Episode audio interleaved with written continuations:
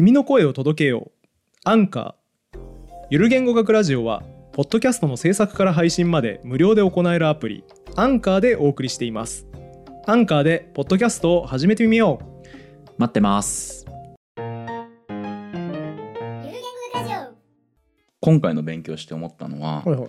僕ら日本人の日本語ってうん。の時勢うんって今よりも前か後かみたいなのってうん。あんまり反映してないんだなって思いましたね。うん？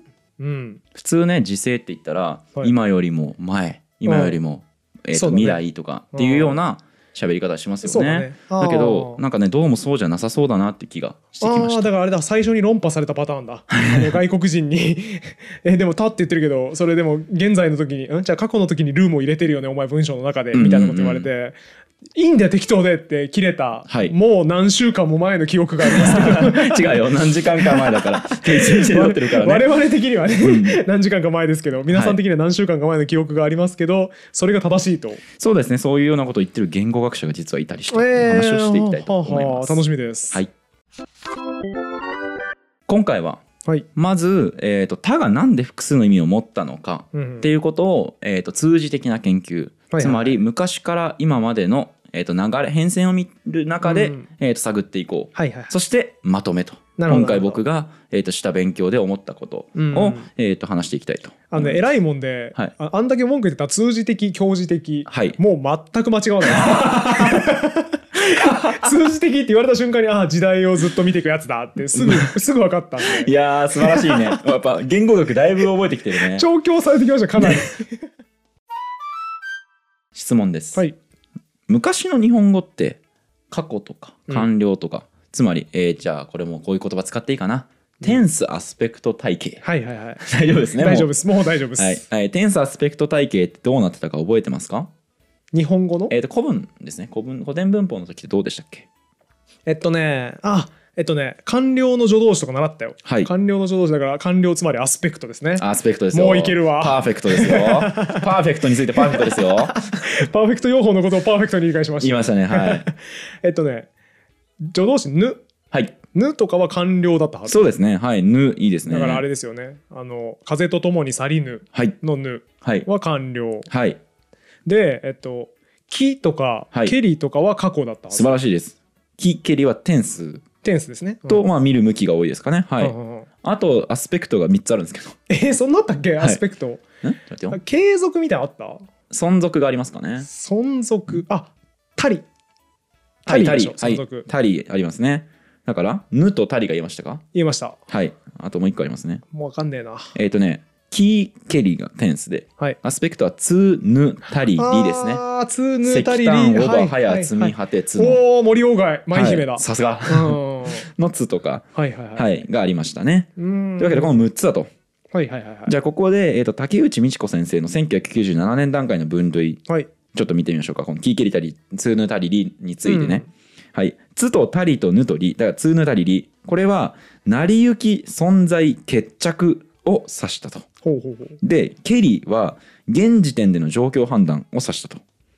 で木は記憶と階層を指したと。はいはいはい。これね注目してほしいんですけどよく聞いてくださいね。今の話の中に過去っていう表現が何回出てきたかちょっと数えてもらえますか？わかりました。すいません。ツーヌータリリについては、成り行き存在決着を指すと。うんうん、出てきてないね。ケリについては、現時点での状況判断うんだと。出てきてないね。木は記憶と階層はあですね。はあはあ出てきてないね。そうなんですよ。一回も出てきてないよ一回もこれ過去という記述はね、ないんですよね。不思議と。はあ、なるほど。だからもしかすると今の、えー、と点数の常識に当てはめて過去っていうような、えー、と用法をつけてあ僕らはね過去って習いましたよね習いましたえー、とキーケリーに関してはめちゃめちゃ高校時代習いました。そうですよねだから、えー、とその古典文法の段階ではまずそもそも要素が6個ありますよね。キーケリツーヌータリリっていううんはいはいはい。6個あって。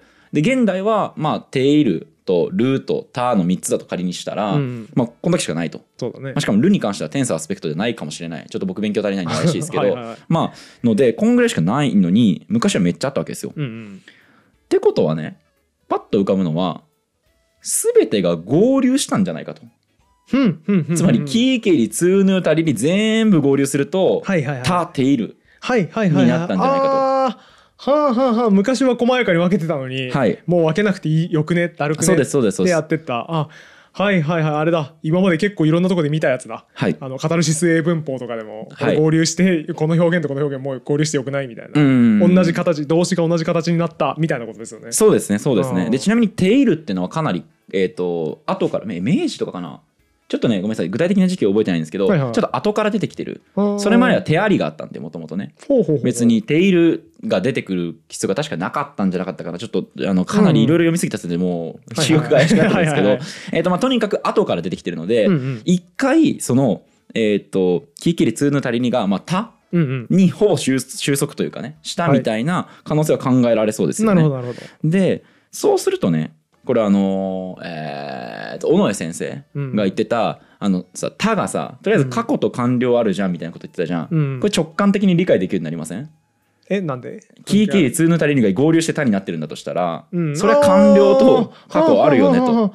とあそうだね。元のやつがそれなんだそうでもっと言うと存続もあったんですけど存続だけ手色に肩代わりさせたみたいな見方があったのでとすると尾上先生の過去完了の両方を持ってますっていう説明はそれなりの説得力を帯びそうじゃないですか。そりゃそうだよ、ね、尾上先生のあの覚えてますかね、うん。あの尾上先生って、えー、と他の本質を、うんうん。えー、と過去と完了それぞれがあってでそれぞれが格言と,、えー、と早期っていう両方の独立した意味も持ってっていう説明をししたパターンがさらに2つ生んだから4つになったよってやつそうです。で僕はこれ2個あるって言ってたけど1個にできたらよくないみたいなことを言いましたけど意外とまあその、えー、と説明の正当性っていうのはそこでね、うんかんえー、と保証できる部分はあると思います。えっと合流してるから、えー過そうだから去と完完了了というを持全然違うもの。つっていう前提は別にそん。な間違ってないかもねと。まあ、ちなみにに「た」ってのは、えーっと手ありからできた「たり」からできてるのでつまり「たり」の「り」が消えて「た」になってる。あそうなんだ。そして「た」ってのは手ありから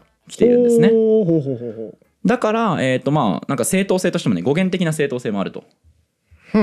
いうことになります。てえーっと「手ありたり」から「た」になってるわけだから。まあえーっと「たり」だからあれですね。えーっとアスペクト。完了を表してるえーっと助動詞から「た」になってるっていう えーっと流れになるのはいではいはい。まあこの理屈の正当性もそれなりにありそうですよね。はいはい。飛ばしてきますね開始10分で。古文のさ知識ってそんな忘れてる？いやいやあの古文の知識自体は覚えてるんだけど、すげえ情報量多いな最初あ本当ですか？と思って。えじゃああのめちゃくちゃシンプルにね全部一言で言いますね。えっと過去古文は、えー、とキーケリツーヌタリリの6個があったんだけど、うん。現代他になってると。これどうしてだろうって考えたらそれはやっぱ1個に合流したからだっていう説明が、まあ、真っ先に考えられるよねだけ覚えれば OK です。めっちゃわかるめっちゃわかるめっちゃわかはい。るそれは、まあただねこの、えーと今回の資料本の「日本語のテンスアスペクト研究を問い直すう2」ん。とかを読むと,、えー、とここに、えー、と論文を寄せてる高山先生っていう方とかは、えー、と1回これ体系全部入れ替わったんじゃないか？みたいな、えー、と論文もあったりして必ずしも、えーとまあ、この先生は中世の段階でテンスアスペクトモダリティはまるっと入れ替わったんだと。うんうんうんこれ例えて言うならねあのそこに出てきたんですけど、うんえー、と廃藩置県起きたみたいなイメージ。はいはいはいはいつまり、えー、とちょっと前まで上越と下越みたいになってたんだけど、もうゴロッと入れ替わってうん。体型が全く違うものになって、まあ、新潟の場合だったらねそう上越と下越で新潟ですけど、はいはいはいはい。もうそもそもなんか新潟足す長野でなんとか県みたいな、うん。そのすんごいね、はいはいはい。全然違う、えー、と切り方になった可能性あるよねっていうような論文もある。はいはいはい。ああじゃあ説は割れてる。そうですね。ね。あのなので必ずしも、えー、と全てのテンスアスペクト体系が合流して単になったっていう説明はあんまり、えー、とご行儀のいい説明ではないかもしれないですが可能性の一つとしてはまあ十分に考えられるっていう感じですね。ほうほうほでこれ面白いのがねううんその手あり、まあ、つまり、えー、と手ありから、えー、とたりになってたになったうんわけですよね。つまりこれ、えー、と完了が最終的に今、えー、と過去と完了、まあ、要は過去の意味も持ったことになりますよね。そうですねえー、ともう一度整理すると「たり」から「た」はできた「うんわかるわかるあた」からたり「たり」から「た」ができたうんうんっていうことなので完了しかなかったやつに過去もこう載っている状態になりますよね。これねなんかね通言語的に見られる事象らしいんですよ。通言語的に通言語的っていうのはあらゆる言語とかはいはい広く見観察できるみたいなんですよ。不思議じゃない？これ。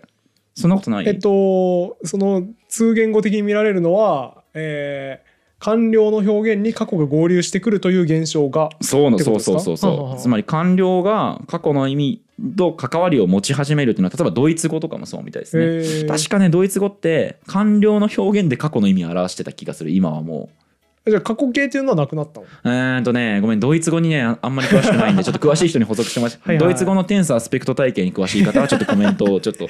何なんだよリスナーへの毎回の要求。ドイツ語のテンスアスペクト体系に詳しい人ってすごいね、まあそうですねごめんなさい。まあなんですけどこれはですねあのバイビーが言ってるんで。あ出たバイビー。どっかで聞いた覚えある。もういつ聞いたのか全く覚えてないけど。バイビーって響きだけ覚えてる。さあ皆さんは一から見直してバイビー探しを楽しんでください。なんかバイビーって言いそうな名前だなっていうことだけ覚えてるんですけど。絶対堀本さんにねバイビーの名前出したら、うん。えなんかさよならしそうな人ですねとか言うと思ったんですよ。そうその時に思った記憶はあるんだけどもういつのことだか覚えてないな。そう。バイビーなどが出した、えー、と1994年の、えー、と論文にこのような事例が、えー、と指摘されてるみたいですね。まあ、とにかくだから今の不思議ポイントは何かというと,、えー、と昔たくさんあった、えーと体えー、とテンスアスペクト体系が1個の他に合流したんじゃないかっていう話とそれからその完了に過去の意味が乗っかるっていう日本語特有っぽい事象が全然他の言語でも見られる、ん。なぜか分からんけどうん見られるっていう、まあ、この2点が面白いポイントですよね。で過去の日本語の体系を知るときに一つ面白いアプローチがあうん。方言を研究するという。おおいいですね。我々方言ライブとかやりましたからね、はい。前、もういかにあれがね上っ面の薄っぺらい僕の方言知識だったかがねよくわかりました。勉強すると反省が出るってやつね、はい、でここにちょっとあの僕深く立ち入るのをねあの避けたいんですけど、うん。激おもろ論文だけ紹介しておきますね。激おもろ論文。またねもうあの田川匠先生が研修したこの、えー、と日本語のテンスアスペクト研究を問い直す2、出ずっぱり参考文献ですね。そうですね。ここにねえっ、とね東北方言の東北方言から見る舌とムードっていう、うん。えっ、と論文が載ってまして要はねちょっとこれ東北方言東北方言めちゃくちゃネイティブな方に、もうあの補足でねコメントにね入れてもらえばと思ってるんですけど、はいはい。東北方言はね「た」以外に「たった」と「け」の3つがあるんですって。えー、テンス、えっと、そうですね、これ、えっと、テンスですかね。テンス体系が。へえだから何々したっていう代わりに何々したった。そうですね、えっとね、具体的に例文で出てるのは、えっと、おめ、ビール、飲んだなと、うん。おめ、ビール、飲んだったな？と、おめ、ビール、飲むっけな？はいはいはいこの3つね、すべていける。あいけるのかな？多分いける。っぽいですね。うーんうん。ってどう違いうん？どう違うんだ？そうどう違うのかっていう話はここにしっかり書いてあるんですけどもうちょっと今回台本に盛り込むと終わんないなと思ったんでなるほど。知りたいなと思う人はコメント欄の賢者の登場を待つか、はいはいはい。あるいはこの本を買って読んでみてください。お。いいマーケティングですねこれは。あれだね。サイガル肉効果ああサイガル肉効果ですね。サイガル肉効果ですね。はい、えー説明しておきましょうか。あのこうねギリギリでね、うんうん。ん？違うなサイガル肉効果ってあれじゃない？やりかけのことが気になタスクがる気になっちゃうみたいなやつですねはいはいはいですね。そうだからこれは途中まで見せられてえ東北弁のやつ続きってなってるんで、うんうんうんこれはいい感じのじらしそうですね。いやだからこれねすごいよ。貞信先生の論文も2本入ってて東北方言の話も載ってるし、えっ、とさっきのあのテンスアスペクト体系の通じ的な研究、はいはい、えー体系が収束したのかどうかみたいなのも出てくるし、うんもうねやりたい放題よもうこれ。じゃあもう全員買いましょうこの4200円プラス税でございます。4200円プラス税の本全員買おう、はい。ということでうん、ついにエンディングでございやいます。ー長かったね。お疲れ様でした。お疲れ様です。ガチンコの講義みたいなね 話でしたね。ボリュームがさ、うん。もうどんどん増えてるのよ やっぱさなんかあのさあんまり詳細をまで知りたくない、うん。もうつまみ食いだけでいいんだって人だったら、うん。1回目と2回目とうん。3回目と今回ぐらいで済むかもしれないですね。あそうだね。なんかそういうような見方もできるかもしれないですね。そうだと思う。もうこれ完全にディレクターズカット版ですもんね。結局ね。そうですね、うん。ディレクターズカット版をつい流しちゃいましたねフルで、はい。うん。これしかもね今回台本ねもうサピアの反省からめっちゃサボったんですよ。全然書かなかったしもううどさっと切り捨てようって言ってめちゃくちゃ切り捨てたんですね。それでこれ？はい。じゃあ切り捨てなかったら最悪しあのシャープ88ぐらい。そうですね。た過去の序とした今回で88回目になりました再生リスト繰り返されただけ。で。ただけど88本。恐ろしいね。でもね本当に例えばですけどじゃあこの東北方言のテンスアスペクト体系。あてごめんなさいテンスか。テンス、うん。えっ、とたたったけ。これだけで1本取れますからね全然。この論文だけでああもうゆるたラジオっていうチャンネル作ったらめちゃめちゃ面白いんですけど、ね、そうですよ。だってまだ大笑いするわ。あのこれ出てきてないですからね。僕はまだ一度もこの他の言語学触れてないですからね。最初に紹介してたよね紹介して以降ねね使ってないんですよ。あそうなんだ、なぜかっていうとちょっとこれ見てもらうと分かるんですけど、うん。えーロシア語の他の研ロシア語の過去の実際の研究とか、中国語うわーすげえ。えー古典日本語韓国語ベトナム語の論文が載ってるんですね。これあと現代日本語の他はいはいはい。だからこれは基本的に対象研究と言われるやつですかね。はいはい違う言語同士を比べるやつ、そうですね。違う言語同士を比べて、えー、とそれぞれのこの、まあ、テンスとかアスペクトの、えー、と研究をすると。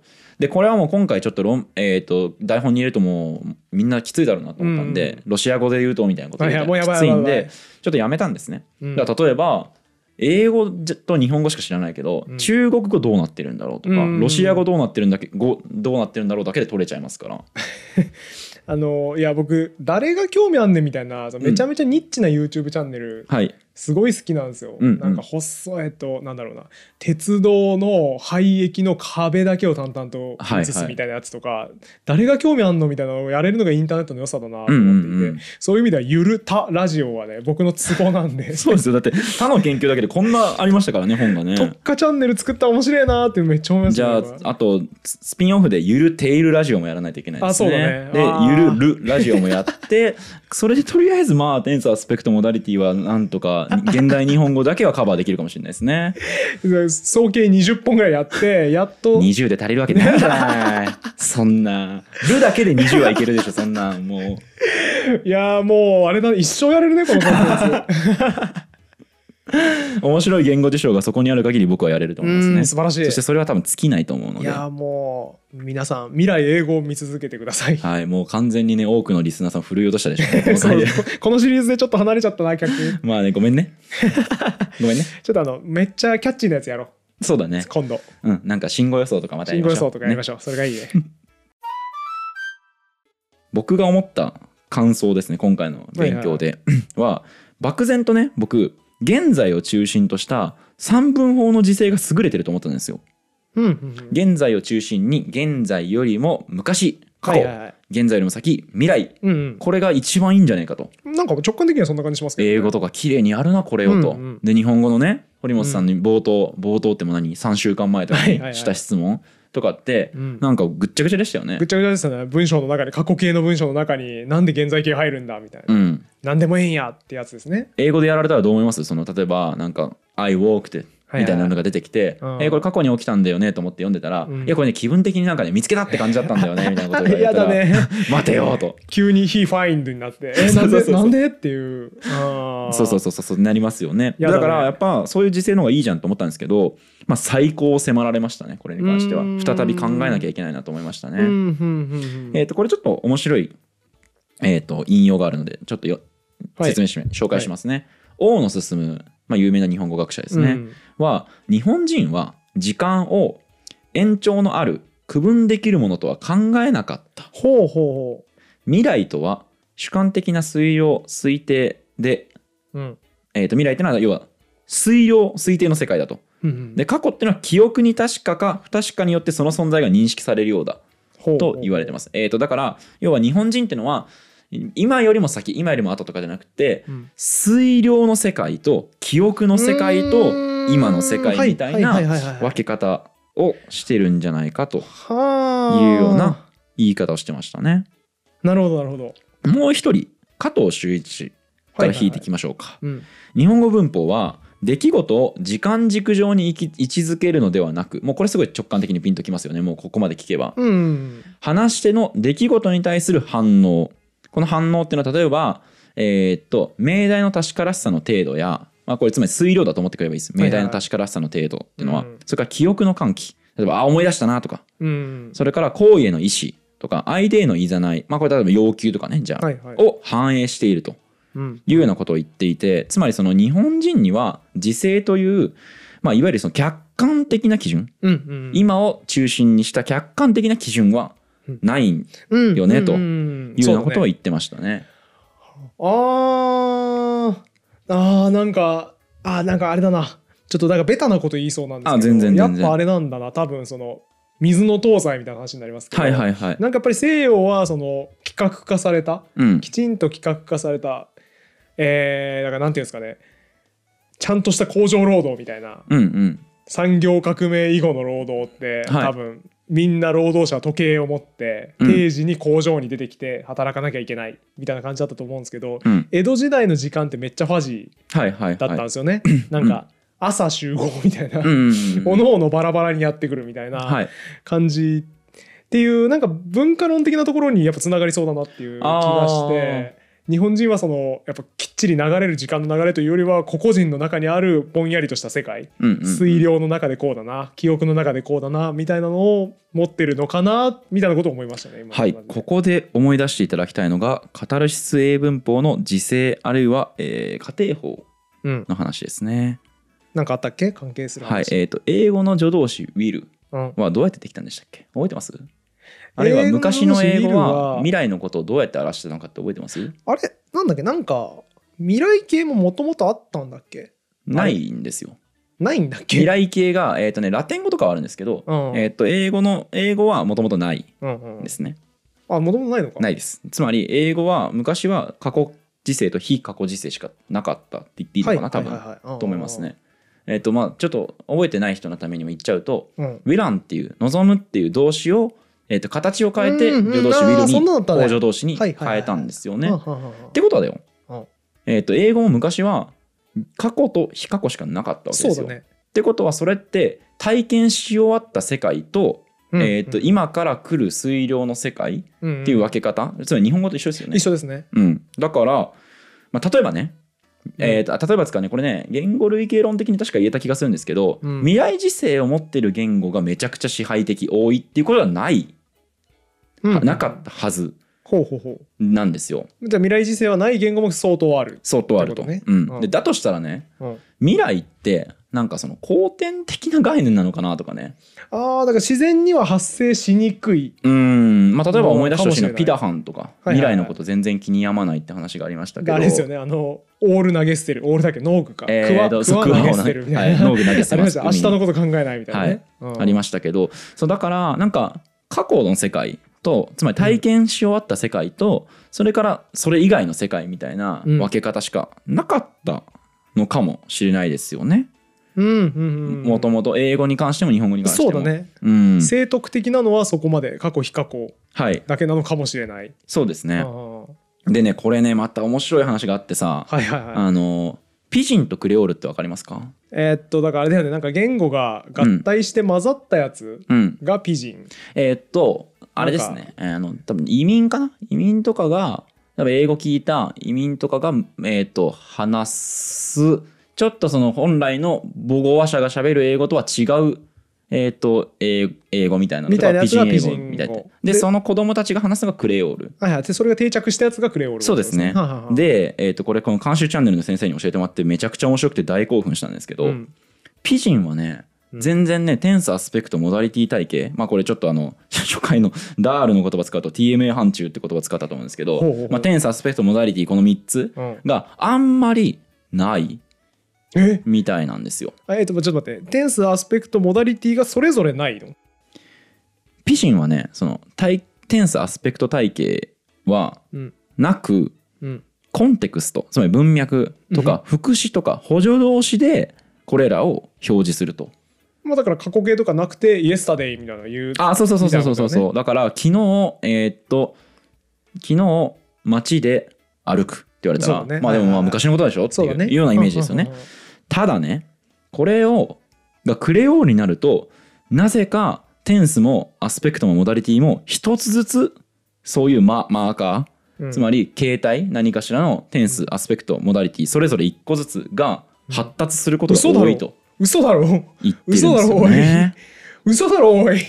それはねすごいね。衝撃それは直感と合わなくてすごいね。うん。だって一回消えるもの、うん。なんかそのなんか英語話者じゃない人がうん。英語なんとなく聞きかじって喋ってる段階で消えてるってことは、うん。なんとなくその馴染んでない。はい。人間に自然に馴染みにくいものなのかなって気がするのに、それが母語化したら勝手に出てくる、うん。すごいえー、にわかには信じがたい話ですね。そうですね。だから、えっと、その監修の人と喋ってて言ってたのは、うん。やっぱり言語体系として確立なした形になってくるとそのテンサーアスペクトモダリティのマーカーが人それぞれ必要なんでしょうかねみたいな話をしてました。だからそっか。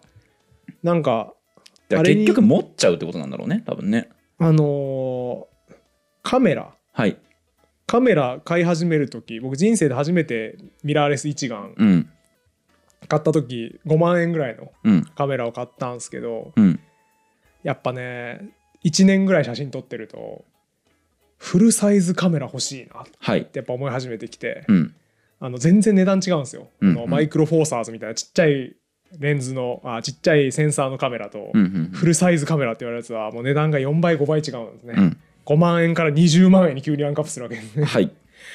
恐ろしいなと思いつつカメラ沼に入った人は全員やっぱ買うんですよ、はいはいはい。フルサイズカメラやっぱ憧れなんだよねって言って買い始める、うんなんかあれに近いなという気がしていてなんかその初心者機最初持った段階で何も分からずにパシャパシャ撮るから、はい。もう何にも気にならないですフルサイズとか。うん で最初にこれ買った方がいいよとか言われるとそんなもんいらねえよみたいな、うん。20万ってカメラにみたいな、お前プロかよみたいな ことを言ってたのに5万円のカメラをパシャパシャ1年撮り続けてたらフルサイズいるな フルサイズを手に入れ始めるっていうこの二度手間感似てますよね。うんそうですね。美人はいらなかったのにクレオールで結局獲得するっていそうですね。TMA 範疇欲しいなフルサイズ欲しいなみたいなうんそうっていうことですよねだよね。うん。そうですね。ちょっとあのまあ言語の TMA 範疇を持つ方が、えー、と進化したとかっていう言い方にはできないですけど、うん。まあ、一つ事象としてはねそういう TMA 範疇テンサースペクトモダリティ全部一個ずつ揃え人揃えに揃えるみたいなことがあるうんうん。みたいなので、まあこれはねなんか不思議な話だし掘りがいがあるなと。あるね。ということでこれも多分一本取れるんですよ。ちゃんと調べれば、ね、そうだね。だから本当ね調べるとね面白いテーマ落ちすぎてて はいはい。めっちゃ寄り道しちゃうんですよ僕も。はいはいはい。えーとか言って。そうだね、だからその結果「タ」シリーズ88本になる可能性が下手するとある そうですね。うん。今の話をさ、うん。もう少しちょっと応用するとさ明日とかはいはい。昨日とかつけたらさ結局やっぱテンスって必要テンス時制って必要じゃない必須ではないってことですよね。うん。僕やっぱ言語に言ってもやっぱテンスって必須かなと思ったんですよ。はいはいはい。だけどまあそのピジンもそうだし、うんそれからまあ中国語とかっはいはいてテンス持たないわけですから、なんかその時間うん。っていうのって僕どうしても絶対言語に反映させる必要があると思ってたんですよね。うん。時間がどうだ動作の成立したあるいは形容詞とかが成立した、えー、とタイミングっていうのはここですよっていうのは絶対動詞に反映させないといけないなと思っていて、なんか時制のない言語は例外だとはいはい。思ってたんですけどこれもなんか違うんだろうなっていううんの実感レベルで。うん結局日本人だってじゃあその時間を正確に反映させてるのかといったらはいはいまあ、さ例えば佐田信先生の理論で言えばアクセスポイントの過去性とかになるわけだし、全然ねだから必ずしも時間っていうのと言語っていうのの反映対応関係うん。は必須ではないんだな。そうですね。アクセスポイントを置くなんて全然客観的な時間の流れと関係ない。あそうそうそうそう、そうなんですよね。でさここまで話すとはいはい。あのもうちょあのなんかなんだろう一回こう戦い乗り越えた感じがするからめちゃタメ語で喋っちゃうんですけど、うんうんあの同志ですからもう。戦友みたいになってますから。あのダール。うんが言ってたその TMA 範疇と,、えーとまあ、T TMA タムとか言うんですけどこのテンスアスペクトモダリティ。最初に振ってたやつだね。そうですねひとまとめにしてましたよね。うん。えー、とで僕はその時に、うん。テンスとアスペクトは客観でうん。モダリティは主観じゃんと。そうだね。なんでこれで一色たにすんのと。でしかも、テンスがモダリティを表したりできるわけじゃないですか。えー、と過去が、えー、と発見とかまうん。あちょっとい人によって説明は変わりますけど、うん。これなんでなんだろうなと思ったけどもうなんか見えましたねなんとなく。うーん。そうなん？そもそもだってさテンスがさ客観的な指標っていう前提間違ってません？あーあああテンスの出発点って自分から見て前なのか後なのかとかっていうわけじゃなかったじゃないですか。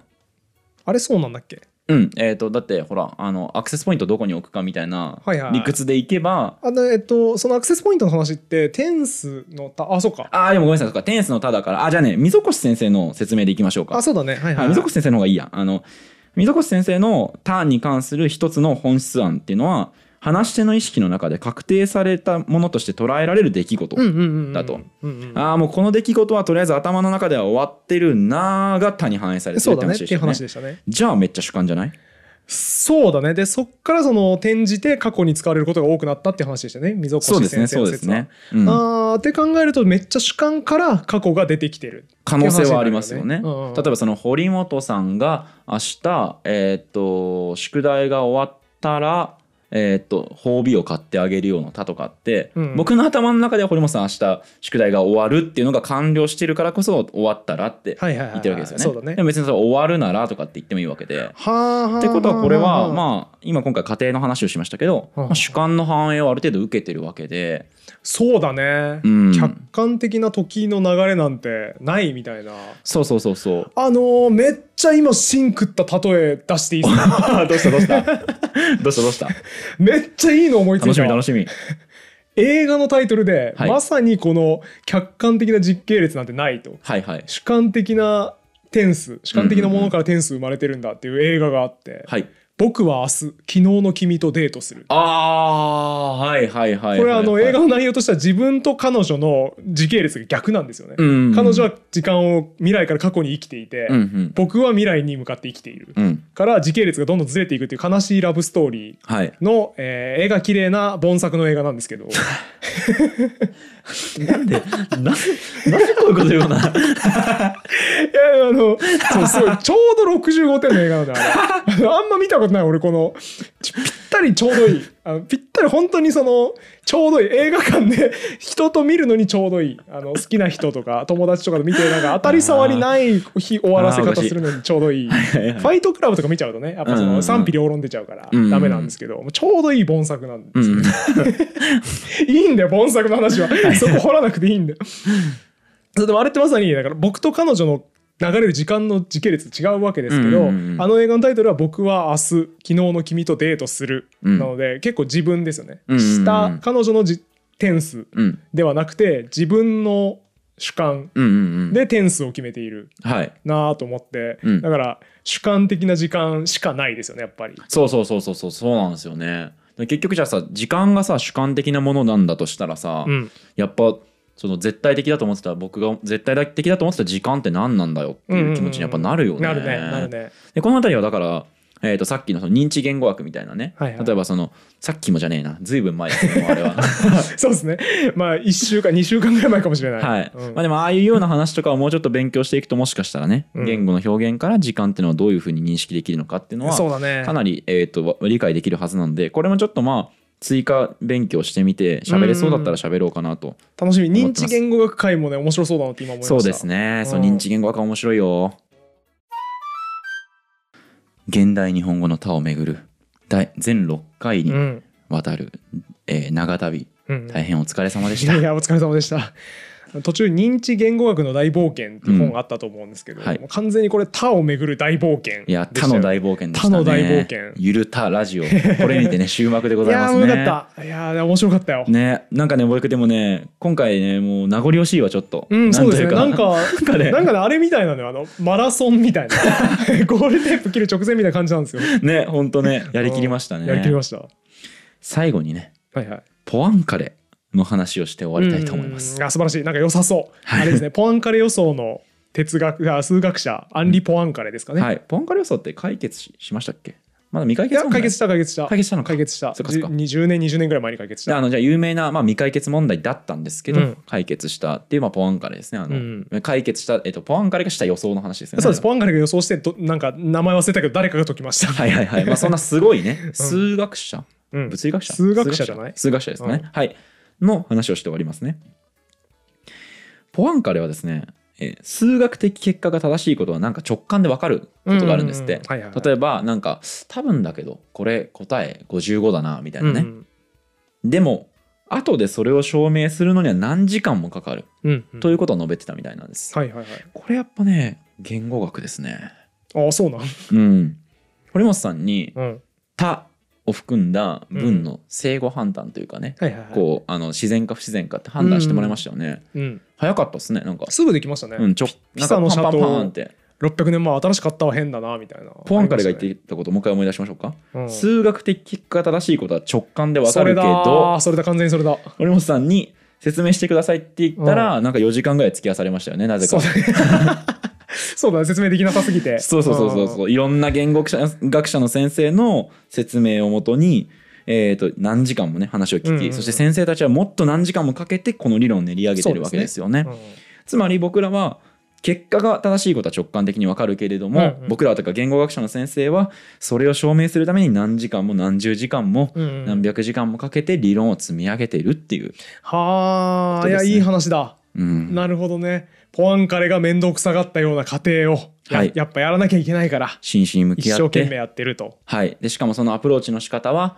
認知言語学みたいな、はい、こういうような、えー、となんだろう方法論がありますよっていう先生もいれば、貞信先生みたいに一生懸命いろんな変数をね、代入してじゃあこの辺りが多分取り取りうる値値かなみたいなことを当てに行く先生もいたりと本当にこう千差万別いろんなアプローチで、うんえー、と現代の言語学者は僕らが当たり前のように使ってて、うん。特に疑問を持たない現象について一生懸命考察してるということですね。素晴らしい。無限の営みが。無限の営み悠久の営みがありますねそこにはね。